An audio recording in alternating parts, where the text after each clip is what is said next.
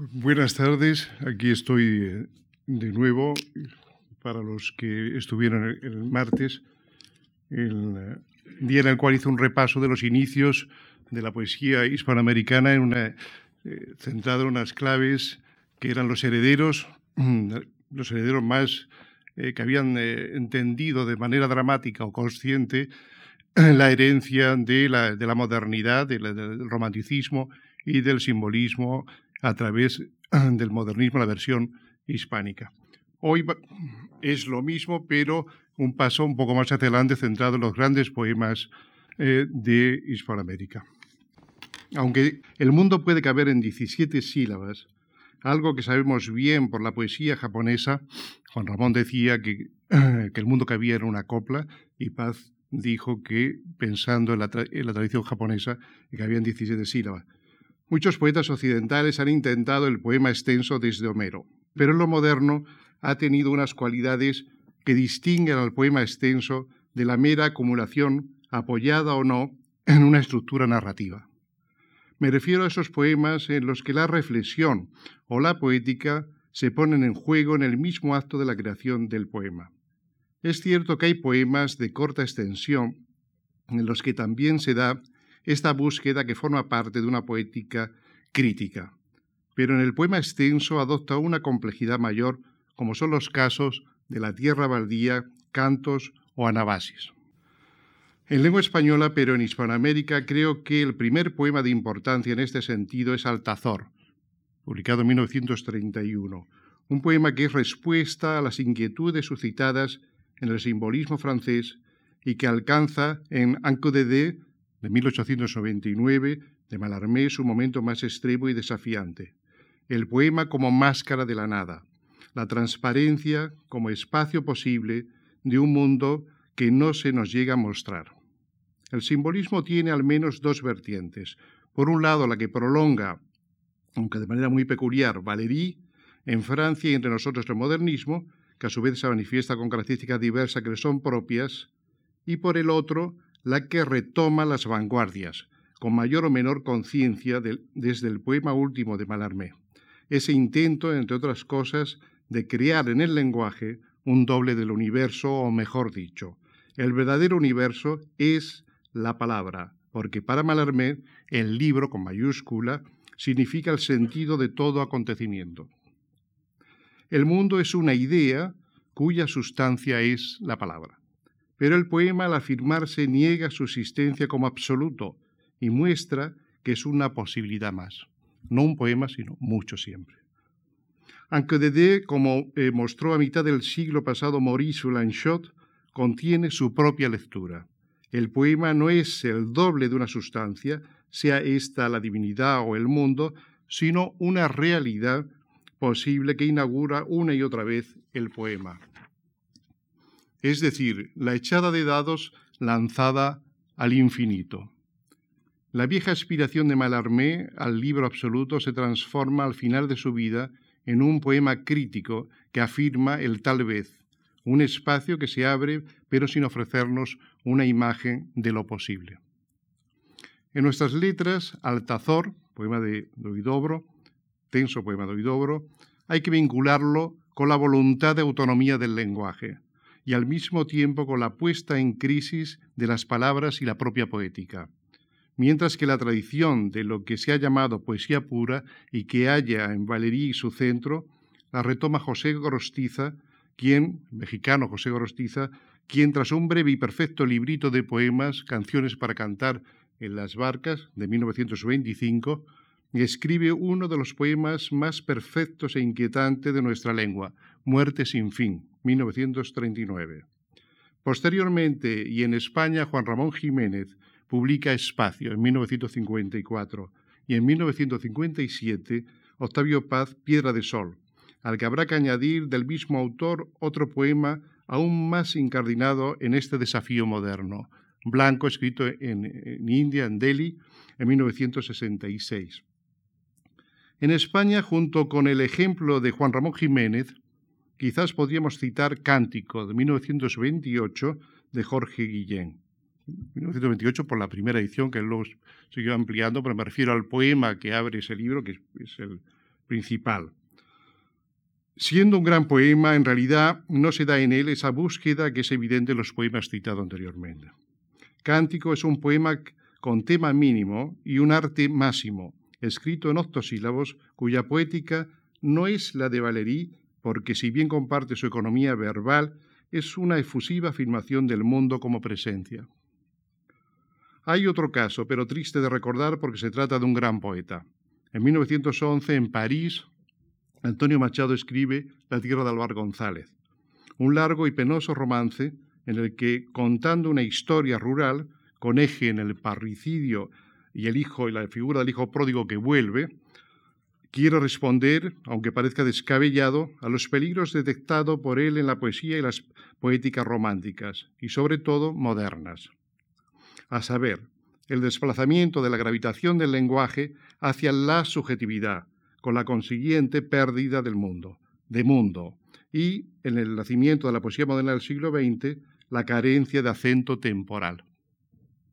Para Machado, la exaltación de la imagen, como de la metáfora en el barroco, es una forma de abstracción que no refleja experiencias vitales, de raíces emotivas.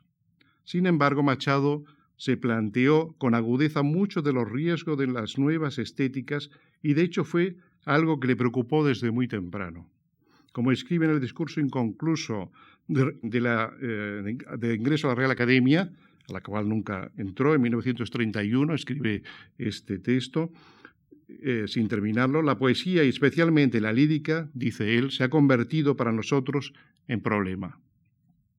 En 1925, Ortega y Gasset, en su análisis de la literatura moderna, se refirió a la objetivación literaria como deshumanización en la medida en que la subjetividad, es decir, lo vital individual o colectivo, no es, según expone la deshumanización del arte, lo propio del arte, siéndolo la autonomía propia, la autonomía propia de la estilización. Lo determinante en arte es la voluntad de forma, que supone la desrealización de la vida. De aquí que afirmara Ortega que el siglo XIX había sido medianamente artístico, en la medida en que lo patético, el mundo confesional, las emociones, etc., había estado muy presente, dándonos la ilusión de la realidad. La forma, pues, cuanto más lo sea, más alejada estará del teatro comunicativo de la subjetividad y sus emociones, tornándose un objeto de contemplación. Aunque Ortega parece al comienzo de su ensayo elogiar esta dirección del arte moderno, coquetea un poco, me imagino, con sus oyentes, en realidad al final afirma que ese arte que quiere crear de la nada aún no ha hecho nada valioso. Esta autonomía del poema moderno era vista por Machado, que tenía presente a Ortega, aunque no para pensar lo mismo, como una objetividad sin objeto, al perderse al mismo tiempo la cordialidad y la referencialidad extrasubjetiva, la relación entre la subjetividad de las personas. La razón de que Antonio Machado escribiera un romance es porque ve en él una alegoría de la vida, tiempo que se alarga como un río y cuyas rimas, esas orillas cercanas, acentúan la sensación y el recuerdo al tiempo que avanza. Pero el poema es ilegible y debemos olvidarlo aquí. Quiero aclarar que las dos vertientes literarias que he señalado como hijas del simbolismo no están tan separadas, aunque muchas de las lecturas que se han hecho de ellas necesariamente han forzado su sentido. Por ejemplo, la lectura vanguardista de una tirada de dados.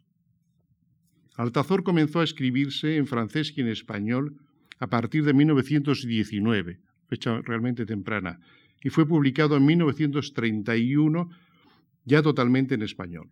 Es sabido que Cansino Sassens se hace eco del proyecto de Huidobro ya en 1919 cuando cuenta que el poeta chileno tenía un libro inédito, Voyage en Parachute, en el que, dice él, se resuelven arduos problemas estéticos.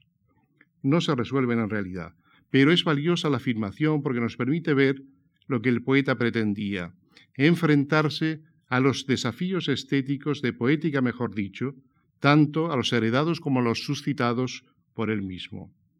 Huidobro creía furiosamente en la capacidad redentora de la poesía. el poema es una suerte de emancipación de la causalidad natural o divina.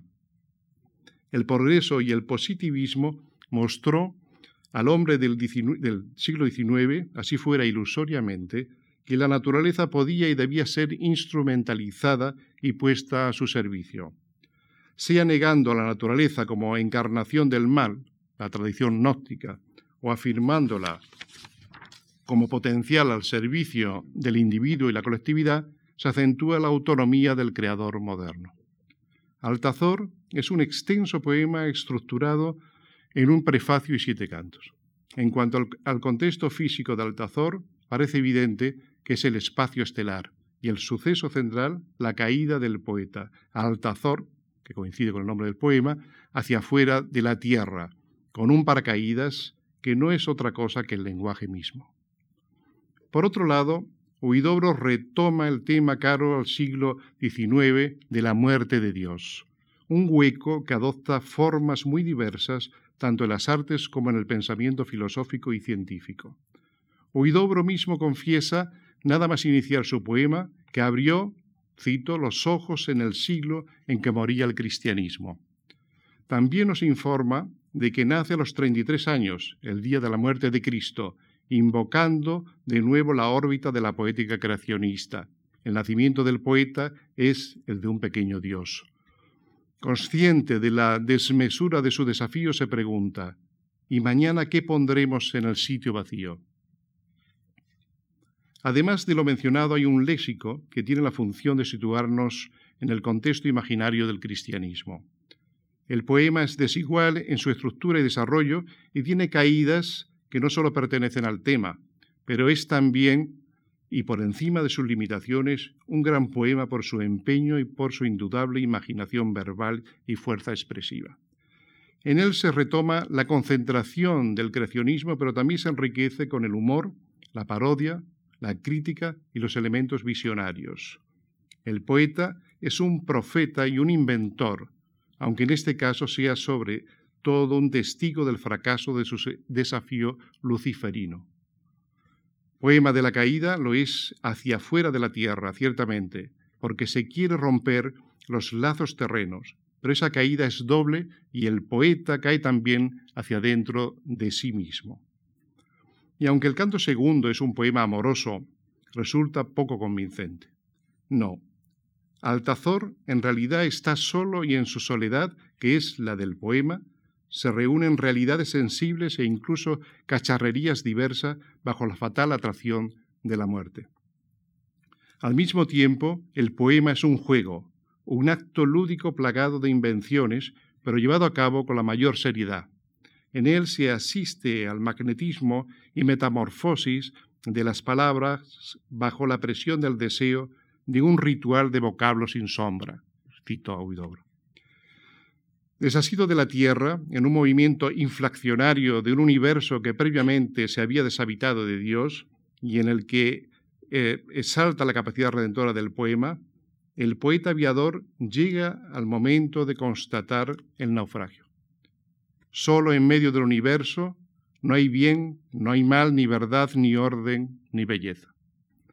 La figura de Lucifer es central, de la cual Altazor es a veces una alegoría o su doble. Dice, soy el ángel salvaje que cayó una mañana en vuestras plantaciones de preceptos. Encarna la fuerza rebelde de la negación que contiene además la afirmación contraria. El poeta es un creador. La caída infinita del ángel es la del poeta en la muerte, refutación de toda creación. En esto guarda semejanza con Gorostiza en el poema que analizaremos a continuación la muerte como una caída sin fin. La misma tarea del poeta, su exaltado entusiasmo por la novedad del imaginario poético, no es vista como un fracaso cuando pide un descubrimiento que no huya a cada paso.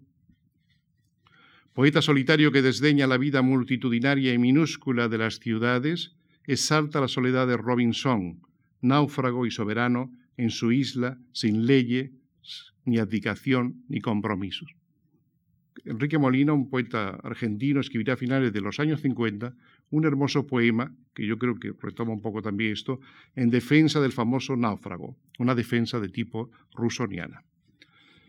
El tema del lenguaje, su crisis, es central en este poema y enlaza con la línea algo sinuosa que voy siguiendo. Lo voy siguiendo desde el martes. Huidobro Altazor desconfía de las palabras e incluso de la poesía o de lo que quiere pasar por ella, de ahí su apasionada propuesta. En el Neruda de Residencia en la Tierra hay un deslizamiento agónico de las palabras y las cosas. En Huidobro se da la conciencia de la falta de fundamento ontológico, el desfondamiento sin fin de los significados. De ahí su búsqueda de una forma suficiente, independizada al fin de la errancia. No es casual que hable de una música del espíritu, de una música, dice él, que hace pensar en el crecimiento de los árboles. Todo ello no hace sino, eh, todo ello no hace sino incardinar al poema en la órbita modernista y simbolista que vio en la música un modelo para buscar la propia música del poema, su sonido no referencial, pura arborescencia de imágenes. Huidobro retoma en Altazor el proyecto de la modernidad. Hay una frase que no habría escrito un poeta, español.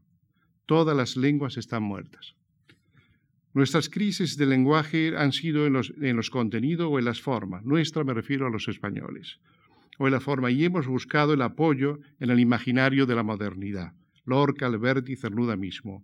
Y al mismo tiempo en la tradición, poesía tradicional, barroco o romanticismo alemán e inglés. En Los hijos del limo, una obra de 1972, una obra por otro lado de crítica tan asombrosa como poco aprovechada aún, Paz señaló que los movimientos de la modernidad, tanto hispanoamericanos como estadounidenses, tienen en común el estar escritos por poetas herederos de lenguas trasplantadas a sus continentes y sometidas al forcejeo de la adaptación. Señalo que en el caso hispanoamericano, la lengua española tenía enfrente y dentro, al poco tiempo de la conquista, el políglota mundo indígena, mientras que del lado anglosajón, el inglés lucha por expresarse entre una pluralidad de lenguas europeas y por lo tanto pertenecientes a la misma cultura de la Reforma. Volviendo al poema de Huidobro, en él el lenguaje progresivamente se va alterando, los adjetivos se sustantivizan y los sustantivos califican, las palabras corren, saltan y se descoyuntan. Son espejos infieles de sí mismas, alteran sus terminaciones, la sintaxis, todo, en fin, entra en una carrera sideral. Darse prisa, darse prisa, eco quizás del Harriet Please Stein de la Tierra Baldía de Eliot.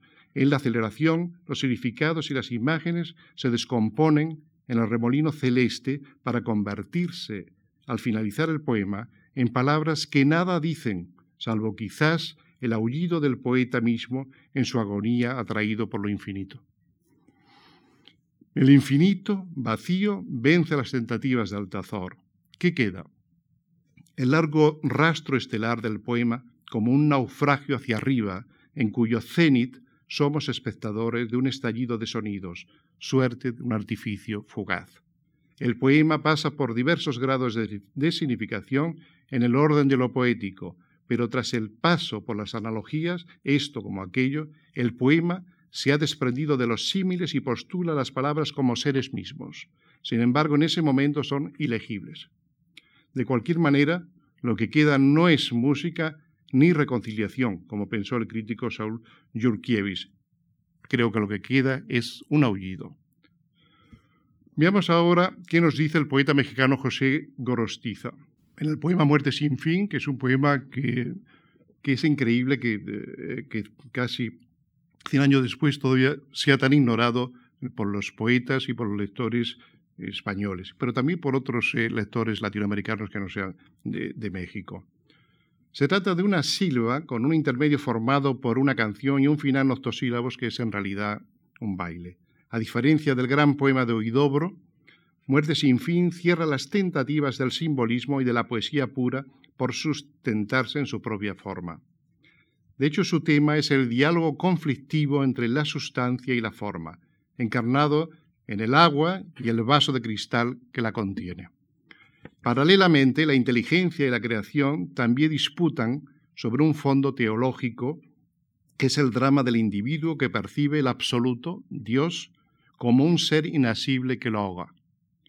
El tiempo del poema es el de la vida humana, que en Gorostiza es una muerte sin fin. La forma que permite a la sustancia alcanzar la apariencia quizás no sea, en el caso del hombre, sino Dios mismo. Sin embargo, marcado por la muerte, cada individuo es un destino aislado, solitario. Para Gorostiza la poesía supone la investigación de ciertas esencias. La anécdota y lo cotidiano, la historia y sus pasiones no son temas del poema. Y en esto sigue a a quien leyó con mucho interés. Pero Valéry atribuía a la inteligencia, fue su tentación luciferina, una facultad que Gorostiza suspende en el misterio. No es posible controlar el poema, hacerlo a voluntad, porque siempre hay una participación de lo irreductible. No obstante, el poema con el que Gorostiza dialoga de manera central es cementerio marino, el cementerio marino. Pero la complejidad de Muerte sin fin le viene de su relación con el budismo, con Eliot, con una visión crítica del cristianismo, en el sentido teológico, mientras que el poema de Valéry, si bien tiene una concepción más complaciente de la labor de la inteligencia, es, al mismo tiempo, más físico y positivo que el de Gorostiza. La inteligencia para Gorostiza es una soledad en llamas, que todo lo concibe sin crearlo. Y en Valéry el intento de crear desde la inteligencia y de expresar el proceso mismo de la inteligencia es central, aunque sus lectores sabemos que el poeta que llevaba dentro le ayudó un poco con la joven parca y el cementerio marino. Platónico, el poeta mexicano, se complace en pensar que la poesía existe fuera del poema, pero solo es asible por la forma agónicamente imperfecta. La inteligencia es el reino de lo abstracto y por lo tanto en él el tiempo aparece como negatividad. Es un pulso sellado en un páramo de espejos que no puede reflejar el fluido temporal vivo. Antonio Machado, que se inició en el simbolismo para apartarse pronto de él, teorizó y combatió esta abstracción de la inteligencia, aunque desde una postura ajena al esencialismo de Gorostiza y en una dirección distinta. Si Machado pensó que las metáforas conceptuales, en el trasiego de imágenes de los simbolistas y de los creacionistas, la visión directa se abstraía en beneficio de la pérdida temporal, que es la sustancia de la vida, en Gorostiza el rigor de la forma no puede expresar sino un epigrama de espuma que se espiga, flor mineral que se abre para adentro hacia su propia luz, espejo ególatra que se absorbe a sí mismo concentrándose.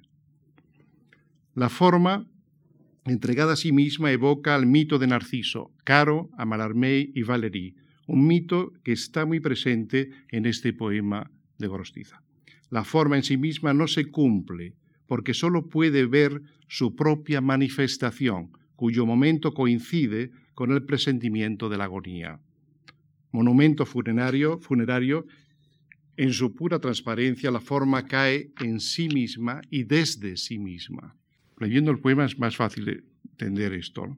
El poema transcurre por diversos niveles de esta problemática. Es un texto dramático, un monólogo admirablemente trabado y con instantes luminosos en cuyo escenario se vislumbra la posibilidad de dar sentido formal, matérico a la sustancia, pero en el que en realidad se constata el fracaso en una construcción transparente que al erigirse a sí misma nos devora. Al final del poema el poeta ve a la muerte bajo la máscara de la voluptuosidad, tan caro también a la tradición barroca y medieval. Y la melancolía, una muerte con coloretes con la que el poeta se va al diablo. En su extenso estudio del poema, Mordecai Rubin ve en su final una afirmación de la vida. Pero si lo fuera, algo que dudo, creo que difícilmente suponga, supondría, una visión optimista, una vida cuyo rubor, los coloretes, ese lado parece más cerca de la parca que de la afirmación erótica.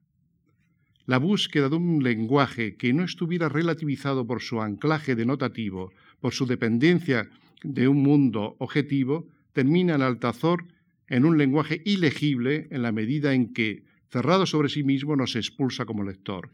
Oímos y vemos, pero esos signos nada nos dicen porque tal vez dicen solo eso, nada. Gorostiza no es un poeta del lenguaje, sino que su desafío radica en su concepción poética, en su lucha filosófico-teológica, el ser humano y su expresión privilegiada, la poesía, participan ambos de una sustancia que necesita de la forma para manifestarse, pero al mismo tiempo la forma constriñe y limita a la sustancia. Corostiza es un platónico dramatizado en la tradición cristiana, un poeta pesimista y su gran poema en la tradición de la poesía pura puede leerse también como un diálogo con nuestra tradición barroca. Escrito en Miami, la Florida, en 1941, en verso libre, luego hizo una versión en prosa, totalmente innecesaria, Espacio, de Juan Ramón Jiménez, fue apareciendo por fragmentos desde 1943 hasta su edición en Madrid en 1954 y el libro, la tercera antología poética, en 1957. Lo traigo aquí porque me parece que es un momento de transición en nuestra lengua y es difícil entender la poesía hispanoamericana si la española, como lo es desde el modernismo, tener una visión acertada de la producción hispánica sin leer, en el sentido crítico, lo que han escrito los poetas de América. Juan Ramón siempre privilegió el poema corto, porque estaba a favor de la visión instantánea, en la que veía una presencia viva de la sensación, eco de un simbolismo que no lo abandonó jamás. Alguna vez sostuvo, repitiendo a Edgar, Allan Poe, que el poema largo no era otra cosa que una suma de poemas cortos, y en este mismo poema extenso afirma que grande es lo breve. Porque el poema largo es concebido como una unidad de unidades. Pero el poema extenso existe, tal vez porque esa suma de instantes dice otra cosa que una serie de instantes aislados. Además, la extensión genera posibilidades de las que carece la brevedad. El poema espacio, a diferencia de los poemas de Huidobro y Gorostiza, no tiene un apoyo argumental. Si bien retoma el tiempo del pasado, en realidad solo lo hace para afirmar un presente espacial, pleno, aunque como veremos es una plenitud a medias. Espacio concita los temas y las vicisitudes poéticas de toda la amplia obra de Jiménez, y en este sentido es una suerte de puesta al día y nuevo comienzo. Está estructurado por la asociación libre. Una imagen o idea trae a otra que a su vez suscita una nueva. No es una narración ni el desarrollo de un argumento. El despliegue de imágenes, anécdotas, recuerdos, referencias literarias, musicales y pictóricas desemboca en un presente que es siempre un instante, espacio puro del poema. Huidobro postuló al poeta como un pequeño dios, y Juan Ramón comienza afirmando que los dioses no tuvieron más sustancia que la que tengo yo. Una afirmación que acentúa la posición axial del poeta y que parece teñida de panteísmo, aunque con aspectos nuevos. Por otro lado, comparte Juan Ramón desde comienzos de siglo la idea de que el poema debe seguir analógicamente las leyes de lo natural. Aquel chopo de luz me lo decía en Madrid contra el aire turquesa del otoño, termínate en ti como yo. Es fiel también a la exaltación de la música propia del romanticismo y del simbolismo y que afirma la idea universal pitagórica de proporción. Todo lo que pulsamos es un acorde. Yo oigo, dice Juan Ramón, siempre esa música que suena en el fondo de todo. A diferencia de Huidobro y de Gorostiza, la mujer es una presencia constante en su poema, un ser de metamorfosis que nos devuelve al momento adánico. En cuanto al lenguaje, ya dije que los españoles, hasta bien avanzada la segunda mitad del siglo XX, no lo ponen en duda. Lo alteran o lo usan, pero su presencia o ausencia no es motivo de experiencia conflictiva. Juan Ramón exalta por encima de la madurez la niñez y vincula el canto de las aves con el canto poético. El poeta se siente ante el mundo, ante el mundo y como generador de mundos, en una continuidad mágica. Los caminos, afirma, son sólo entradas o salidas de luz, de sombra, sombra y luz. poeta egotista, afirma una y otra vez el yo, pero también es cierto que ese yo está lleno de mundo y por lo tanto tiende a disiparse. Y entré cantando ausente la arboleda de la noche. Es el poeta exaltador del amor, que es uno y solo y vuelve cada día. Y de la poesía generadora de imágenes eternas. No hay en Juan Ramón la tentación fáustica de Huidobro ni el pesimismo filosófico teológico de Gorostiza. La imagen poética, en su brevedad, es creadora de una inmensidad concreta en la que sustancia y forma felizmente parecen coincidir.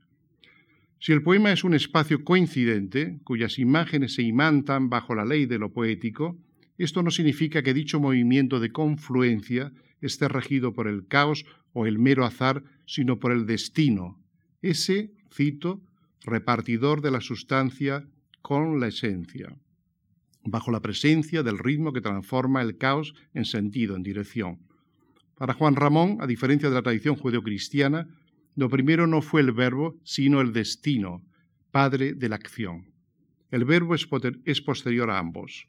Por el destino que es sentido y que es superior a los dioses, de hecho es eterno y parece tener los atributos de un Dios único, el poeta es a su vez eterno. El orgullo del poeta está en saber que, lo cito, nada es la realidad sin el destino de una conciencia que la realiza. Pero en esta plenitud hay un hueco. Juan Ramón Jiménez lo observa en sí al contemplar el caparazón de un cangrejo aplastado en la playa. El duro caparazón, roto, le permite tomar conciencia de su oquedad. Parecía, dice, que el hueco revelado por mí y puesto en evidencia para todos se hubiera hecho silencio, o el silencio hueco, que se hubiera poblado aquel silencio numerable de innumerable silencio hueco. Es una experiencia que todos hemos tenido alguna vez, sea de un orden o de otro. A Juan Ramón Jiménez se le revela en este pequeño accidente su propia oquedad, la de una conciencia abismada ante su propio cuerpo, cáscara de un alma, de una conciencia que lo deshabita. Al contemplar el vacío percibe que Dios y Él son dos. La conciencia, el alma, dialoga con el cuerpo, hasta ahora unidos, pero el hueco anuncia la división futura, el cuerpo que deserta de la conciencia o al revés. Esa división está en Juan Ramón desde su juventud y se ha expresado en ocasiones de manera memorable. El alma erra nostálgica de la propia corporalidad enamorada de la conjunción solar de la presencia.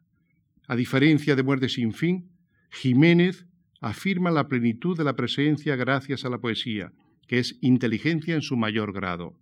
Pero la muerte, el gran hueco, es el presentimiento de la disyunción. Si, si la conciencia alma es esencia, ¿qué Dios podría darle una sustancia que no le diera el poeta? El poema, sin avanzar, vuelve a la afirmación del principio. Los dioses no tuvieron más sustancia que la que tengo yo.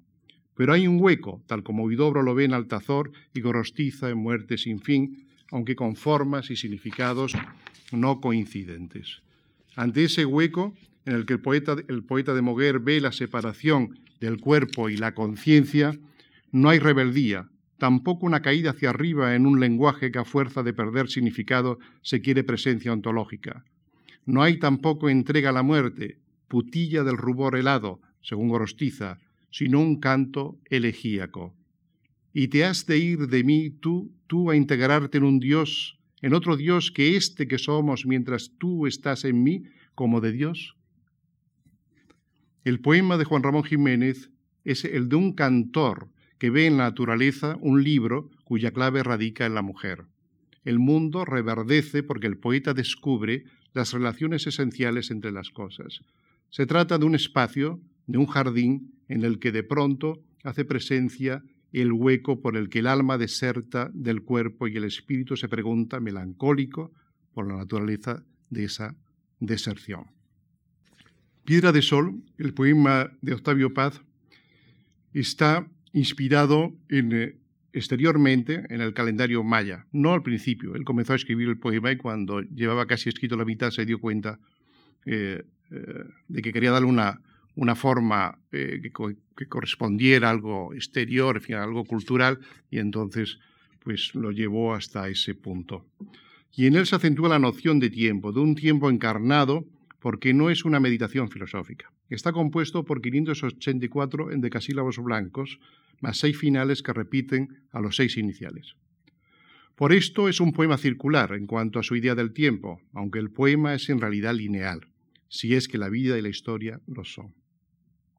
Se trata de un poema biográfico, como lo es otro de sus memorables poemas extenso, Pasado en Claro, de 1974.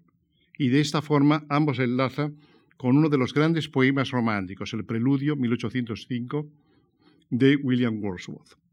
Pero es algo más. El poeta, al exaltar la visión plena de la vida, como una verde soberanía sin ocaso, se adentra por una galería de sonidos, entre presencias resonantes, por un espacio de transparencia llevándonos por los ojos que atestiguan un claro mundo exterior, sino por un sentido interior.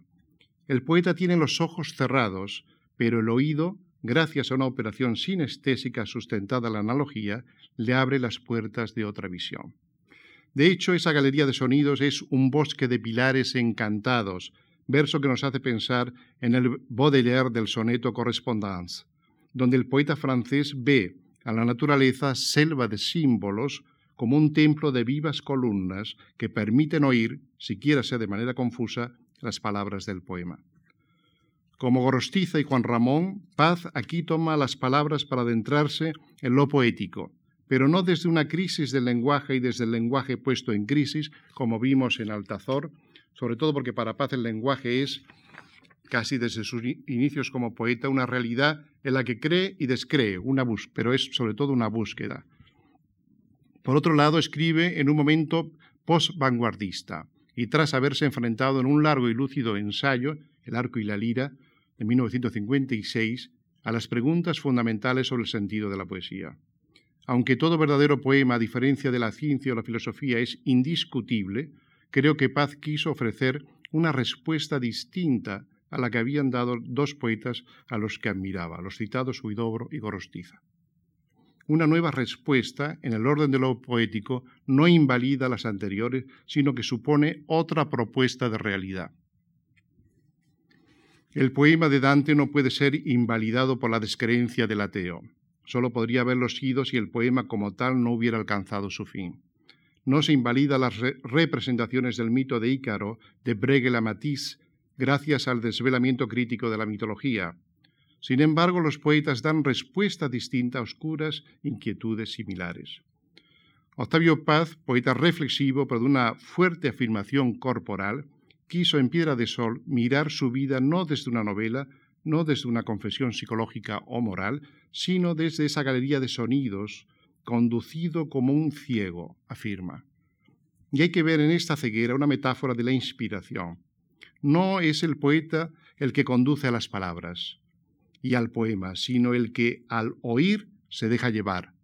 Voy por tu talle como por un río, voy por tu cuerpo como por un bosque.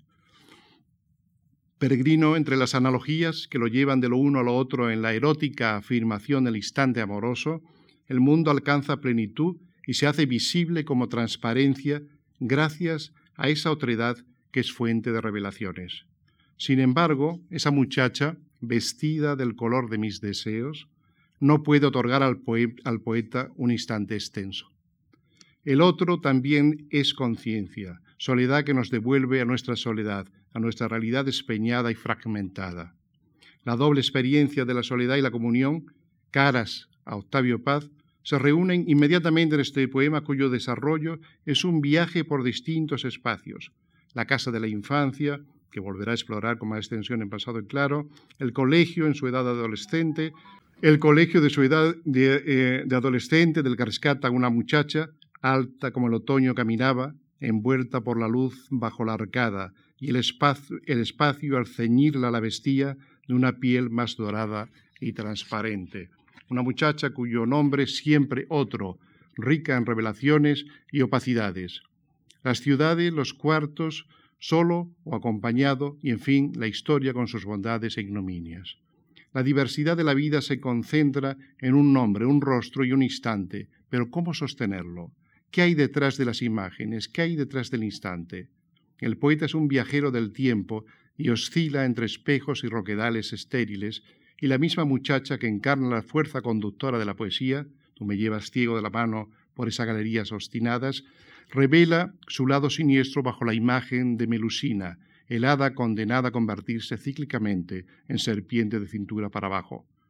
Paz afirma haber visto su atroz escama y en ella las sucesivas máscaras de la muerte que incluye a las de la historia, en cuanto que postergan, manipulan y abstraen a la persona en nombre de proyectos o ambiciones en los que se sacrifica el individuo, pleno en los altares donde se exprime la sustancia de la vida. Algunos críticos han afirmado al respecto de la poesía de paz que el poeta mexicano postula una visión unitiva del mundo, pero creo que no es cierto.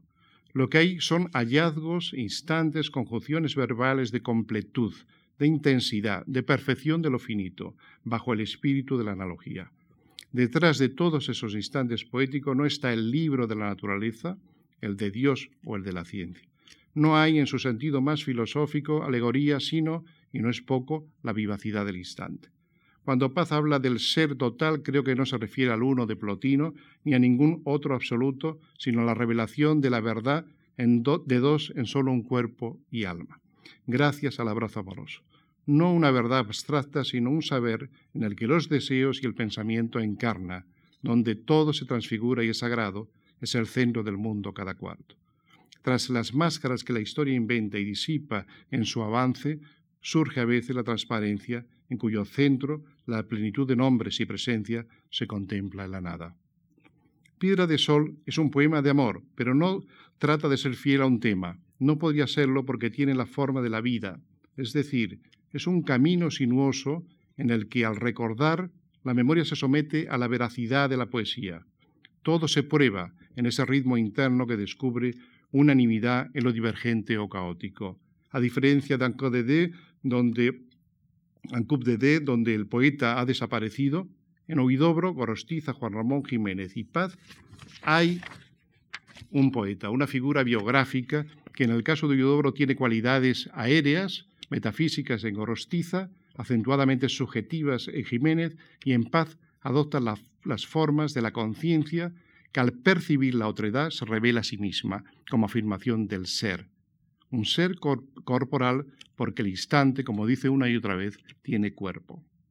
Poema moderno, Piedra de Sol, también refleja los abismos de la conciencia, que, al reflejarse a sí misma es creadora de espectros o de claridades vacías.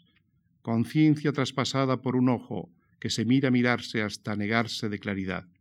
Constata Paz en unos versos en los que parece, para mí me parece evidente, tener en mente algún pasaje de muerte sin fin. En el centro de la transparencia, también a Quevedo. Contemplando, eh, en el centro de la transparencia, contemplado o intuido por el poeta, no parece pasar nada, pero no es cierto. Paz no es esencialista, no nos dice en su poema como Gorostiza que ese es el tema de la poesía, la esencia. No hay más esencia que el instante rescatado gracias al poema. Con el tiempo que pasa transcurre nuestras pasiones, las habitaciones de hotel y sus monólogos insomne, la violencia de la historia y los encuentros en la historia, el crimen, la delación, el grito, la queja, la búsqueda. ¿No pasa nada cuando pasa el tiempo? se pregunta. Los rostros del poeta son una suerte de fragmentos, mito osírico, a la búsqueda de una realidad que los reúna. El solitario reflexivo, el peregrino del deseo entre los rostros que se disipan, el que en el abrazo percibe nuestra unidad perdida, todos son una búsqueda de nuestra esencial otredad constitutiva sobre la que con tanta lucidez escribió Antonio Machado y cuya reflexión Paz continuó. Los fragmentos buscan un rostro en un siglo en el que tanto la filosofía como el arte mismo nos han dado una imagen fragmentada, cuando no deshilachada y reconocible. Paz busca una imagen, o dicho con otras palabras, una visión del mundo que sea una visión del ser humano como afirmación del tú. Llévame al otro lado de esta noche, pide el poeta al final del poema, a donde yo soy tú, somos nosotros, al reino de pronombres enlazados. Paz pide a lo que llama ser que también tenga un rostro, para mirar mi rostro y que te mire, para mirar la vida hasta la muerte. Si al comienzo nos dice que va con los ojos cerrados, de la mano de una mujer que según afirmé es también la poesía, o en su expresión más, parcial, la analogía, ahora al finalizar el poema, al igual que los últimos versos de Primero Sueño de Juana Inés de la Cruz, el poeta despierta, todas las barreras ceden y el sol que entra saco por su frente le abre los ojos. ¿Qué ve?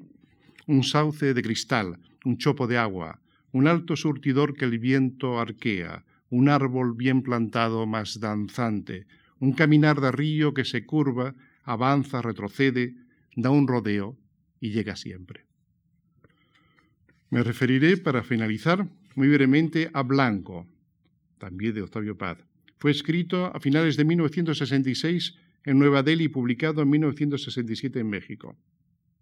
Su complejidad es tal que se necesitaría muchas horas para desentrañarlo, para desarmarlo y volverlo a armar.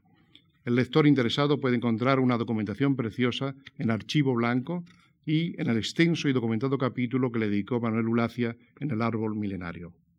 Aquí solo me interesa indicar su incardinación en estas líneas abiertas por el simbolismo y la puesta en crisis de la lírica como rasgo de la modernidad.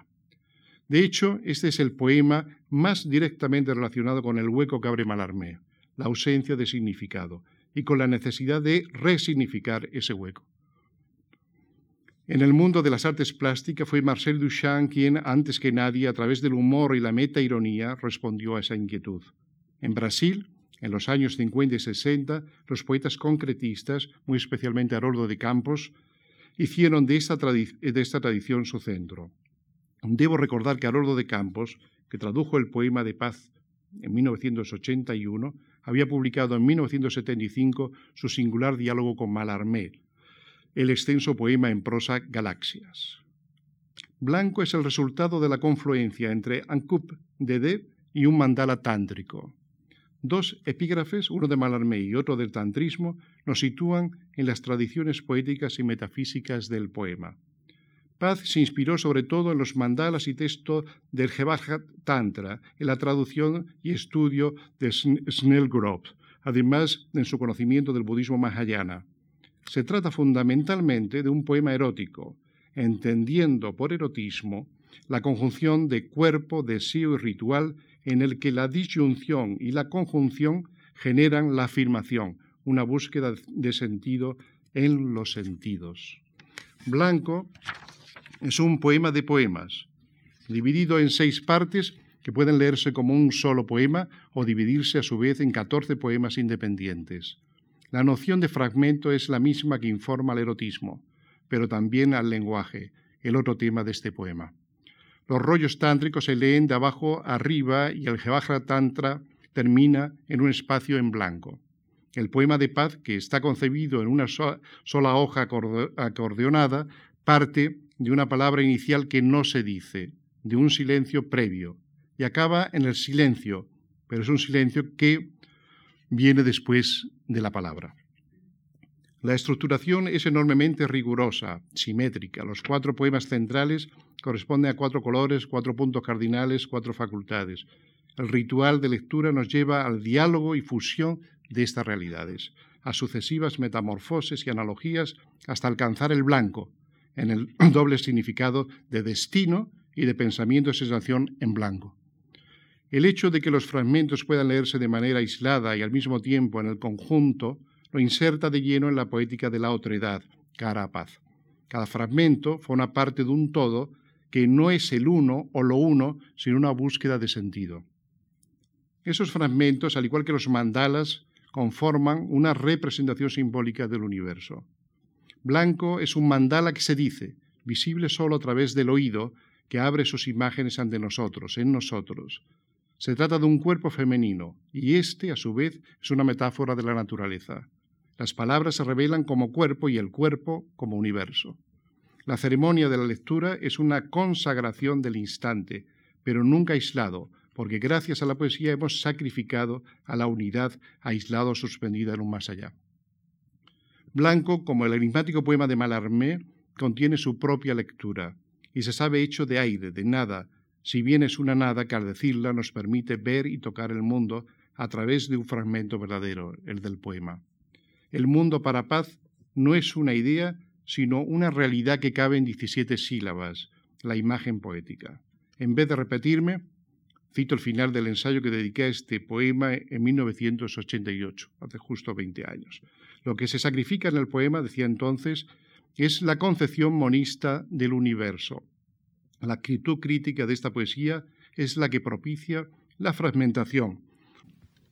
Se sacrifica también al yo, al cuerpo en sus partes para salvar al mundo y al ánima entre las sensaciones. El texto, como el cuerpo, es inagotable. Nadie puede leerlo completo. Siempre es una aproximación, fragmento de una totalidad que se nos escapa. Sin embargo, lo que vemos en blanco es que la búsqueda obtiene respuesta porque el sujeto se transforma en lo buscado al descubrir la otredad que lo constituye. Gracias a la poesía, palabras carentes en un sentido ontológico, recobramos la realidad. En su libro sobre Marcel Duchamp, Paz cita Giordano Bruno. Ver a la diosa es ser visto por ella. Y en ese momento, cuyo logro poético se da en este poema, y esto lo hace decisivo, lo que vemos es la transparencia. La, la irrealidad de lo mirado da realidad a la mirada. Nuestro recorrido no abarcado sino una parte, aunque esencial, de la poesía hispanoamericana, centrado en poetas que han sido fundadores o continuadores conflictivos, críticos de un aspecto radical de la poesía que abre la modernidad del siglo XX la puesta en duda del estatuto en el que se apoyaba el poema hasta la gran crisis de la metafísica abierta por Kant y que durante el siglo XIX, con el romanticismo, obtuvo a lo largo de un siglo respuestas diversas. Todas las obras que he analizado someramente no podrían entenderse sin el espacio que el simbolismo más radical inauguró, estallando más tarde en las vanguardias. Las diversas lecturas de Huidobro, Neruda, Gorostiza, Vallejo, Jiménez, Lezama y Paz han sido negaciones, continuaciones, rectificaciones e invenciones que, lejos de desaparecer en una síntesis, conforman una constelación, una confluencia de astros verbales que podemos volver a leer. El espacio abierto por Malarmé a un vacío de mundo, radical en este aspecto, comienza a poblarse y en Lezama Lima y especialmente en el Octavio Paz de Blanco hallamos una respuesta consciente en la que el silencio anterior a la palabra se reconcilia con el silencio posterior a esta. En este y en todos los demás casos nos queda el tránsito afirmativo del poema, esa realidad vívida en la que al reconocernos afirmamos el mundo. Muchas gracias. Thank you.